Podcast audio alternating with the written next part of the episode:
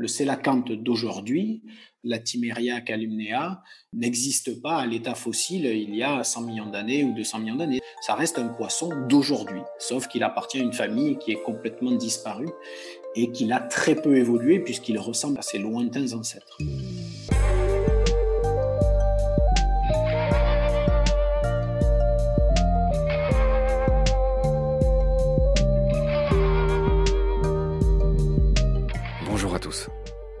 Deuxième épisode de notre rencontre avec Laurent Balesta, le naturaliste et photographe sous-marin dont nous avions détaillé la biographie dans le premier épisode.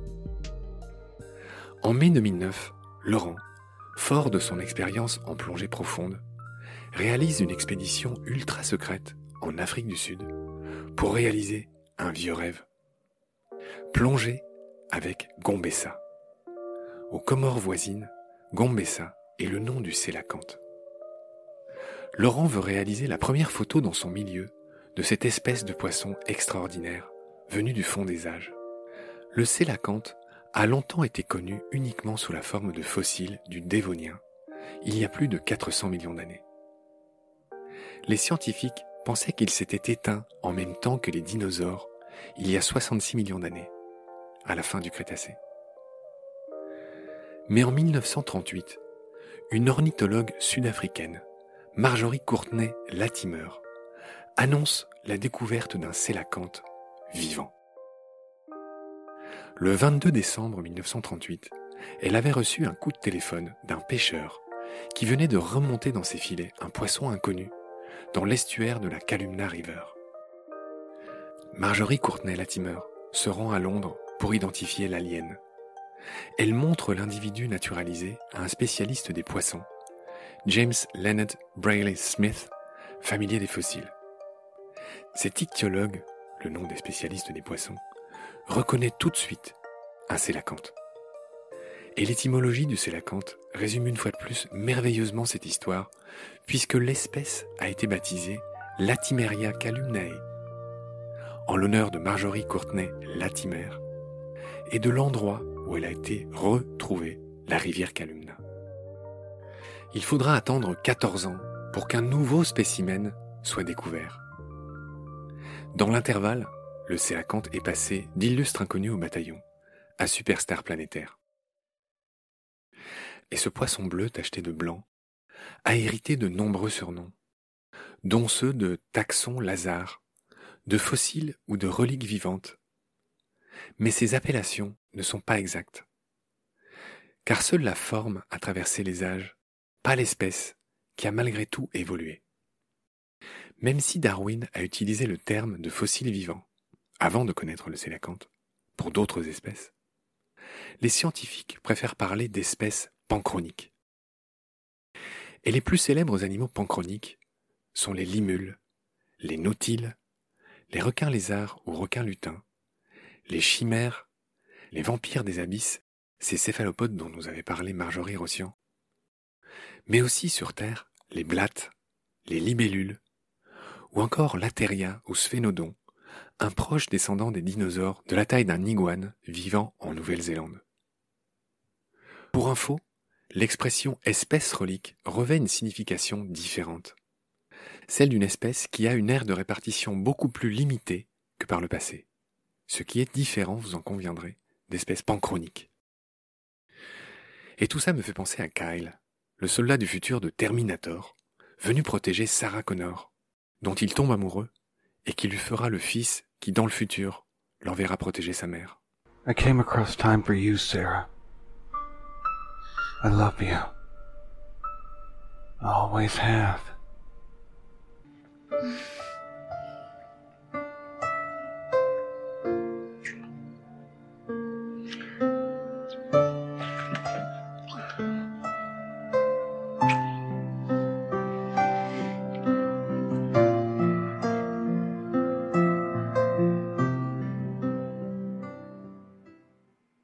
traverser le temps pour toi, Sarah.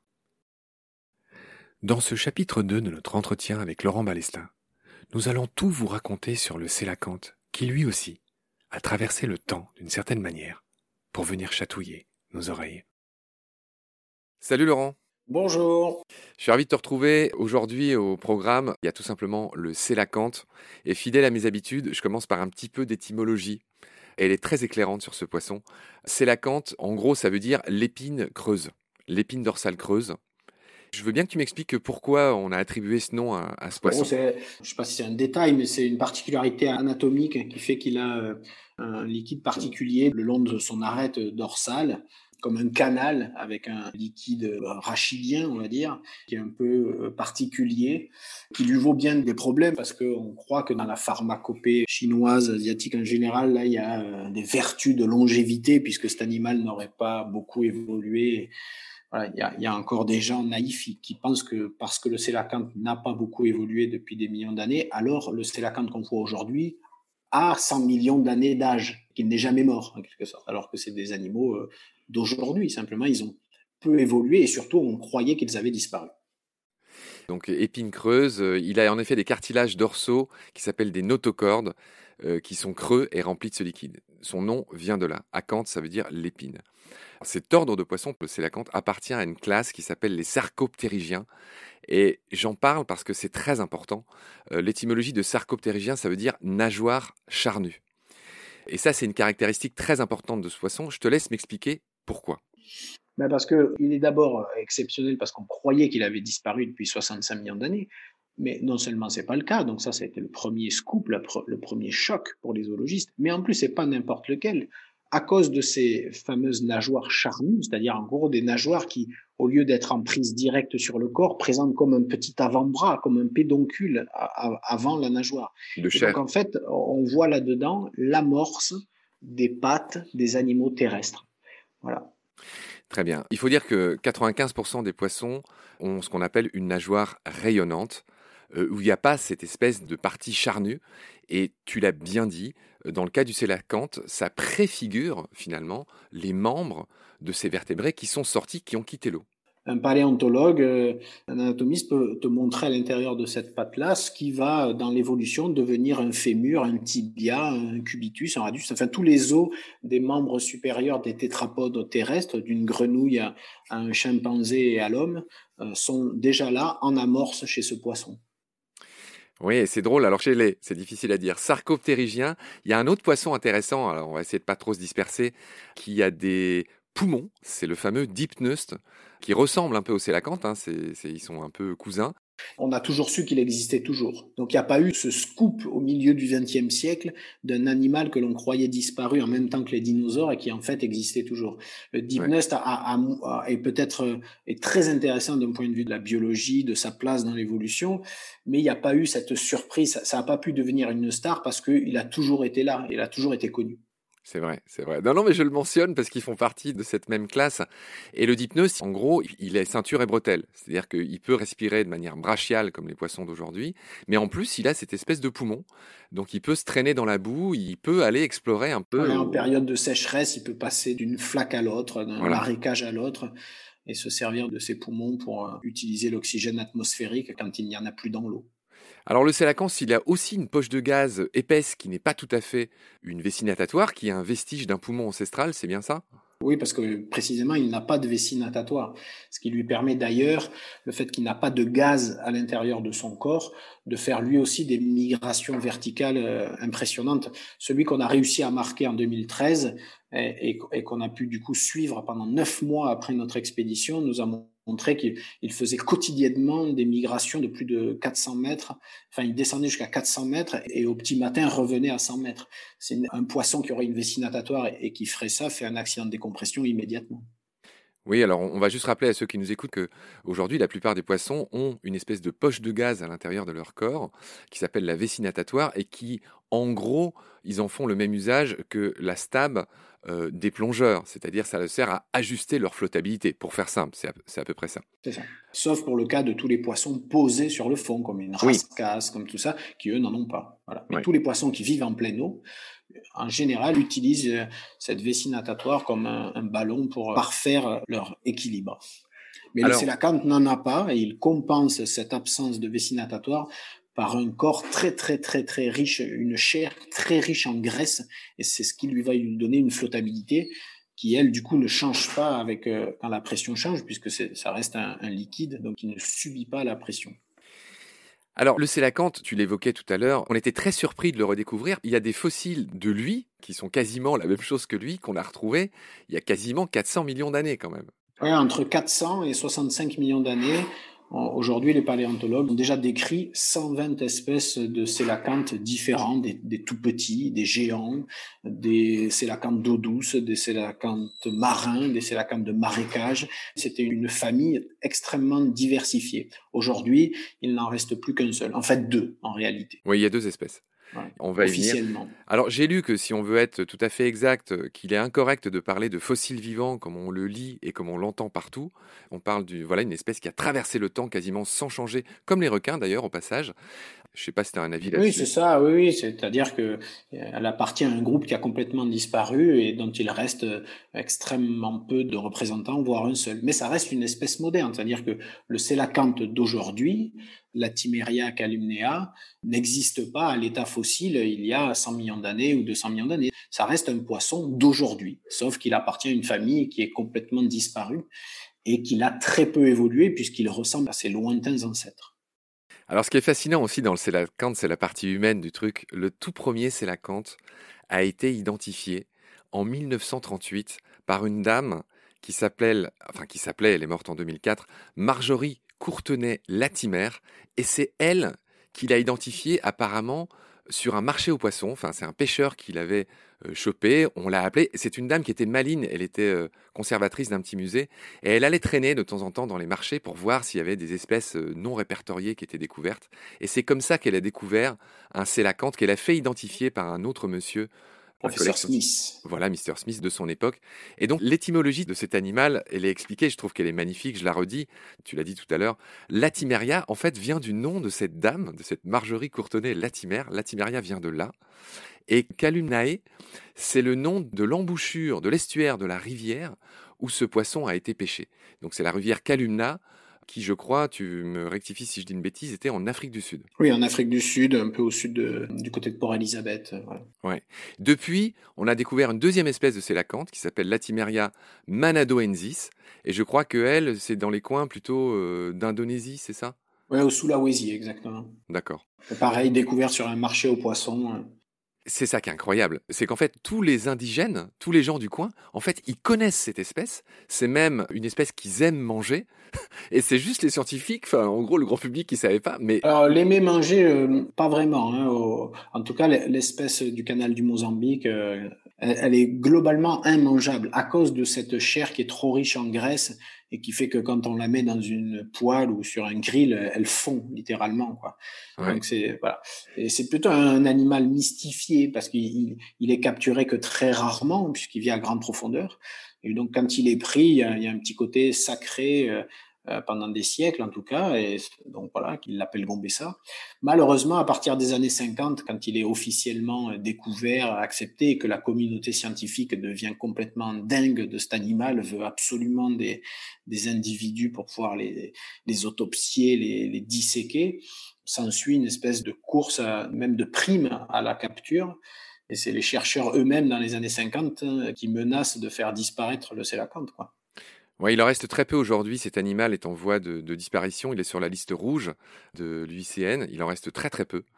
Euh, On n'a aucune idée, en vérité, du stock de célacanthe.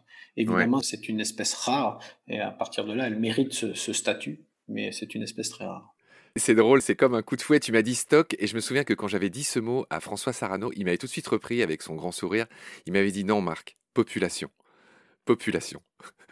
C'est le vocabulaire des ingénieurs halieutes, ceux qui voient le poisson comme en effet. Mais toi et moi, on n'est pas des on n'est pas des pêcheurs. non, c'est vrai. Je fais moi-même parfois l'erreur. il a raison, François. Il faut parler de population. C'est vrai. Laurent, je voudrais que tu me parles du crâne du sélacanthe. Il a un crâne qui est très différent de ceux des poissons. Il a un crâne qui est en deux parties.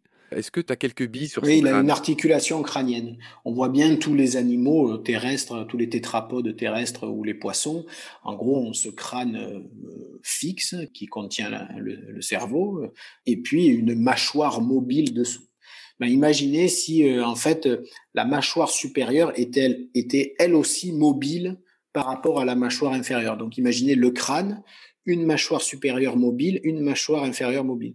Donc une articulation au milieu du crâne en plus, ce qui donne au final une, une puissance de succion et d'aspiration encore plus grande que euh, pour un poisson normal.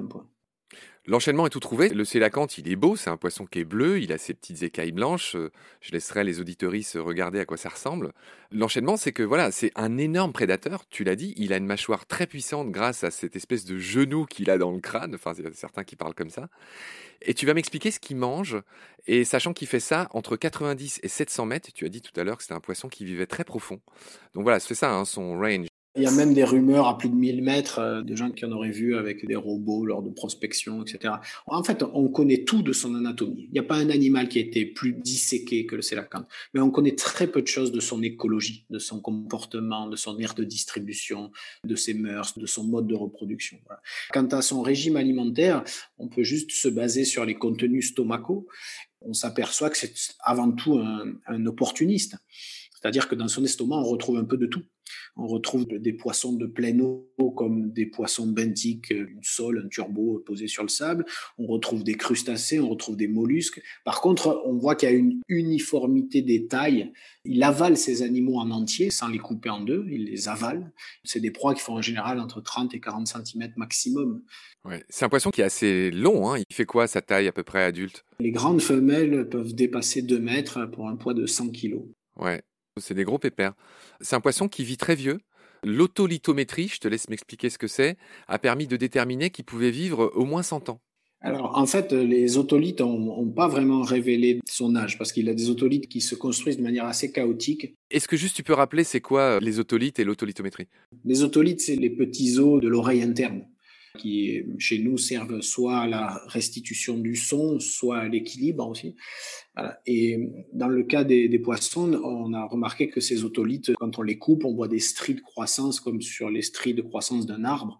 Donc ça permet de mesurer l'âge. Mais chez le sélacanthe, c'est beaucoup plus complexe parce que c'est assez chaotique, donc on peut pas vraiment lire. Par contre, à partir des écailles, euh, il y a d'ailleurs une publication qui va sortir sous, peu, qui a été soumise très récemment grâce aux écailles en collection euh, du muséum à Paris, mais aussi aux écailles nous-mêmes prélevées, et qui va donner quelques informations nouvelles sur l'âge maximum des sélacantes, sur l'âge de leur maturité sexuelle, etc. Mais ça, ce sont des données vraiment nouvelles. Ce qu'on peut lire actuellement sur Internet, c'est des élucubrations, c'est des intuitions basées sur pas grand-chose. Par contre, ça tombe bien d'en parler parce qu'il y a une publication qui va sortir bientôt et qui est là basée sur des vraies observations, plutôt sur les écailles avec des techniques moléculaires. D'accord, bon, on suivra ça euh, avec intérêt. Sur ces bonnes paroles, cher Laurent, nous avons fini le premier épisode concernant le Célacanthe. Je te retrouve avec plaisir pour la suite. Salut Laurent, prends soin de toi. Salut, à bientôt.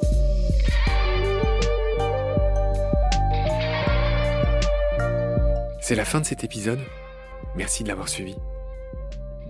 Baleine sous gravillon a la chance d'avoir un premier partenaire, Derven, une entreprise de génie écologique qui partage nos valeurs, celles du respect du vivant. Mais pour continuer, nous avons aussi besoin de votre soutien, qui consiste à s'abonner, à partager le lien de nos podcasts et ou à faire un don sur Helloasso.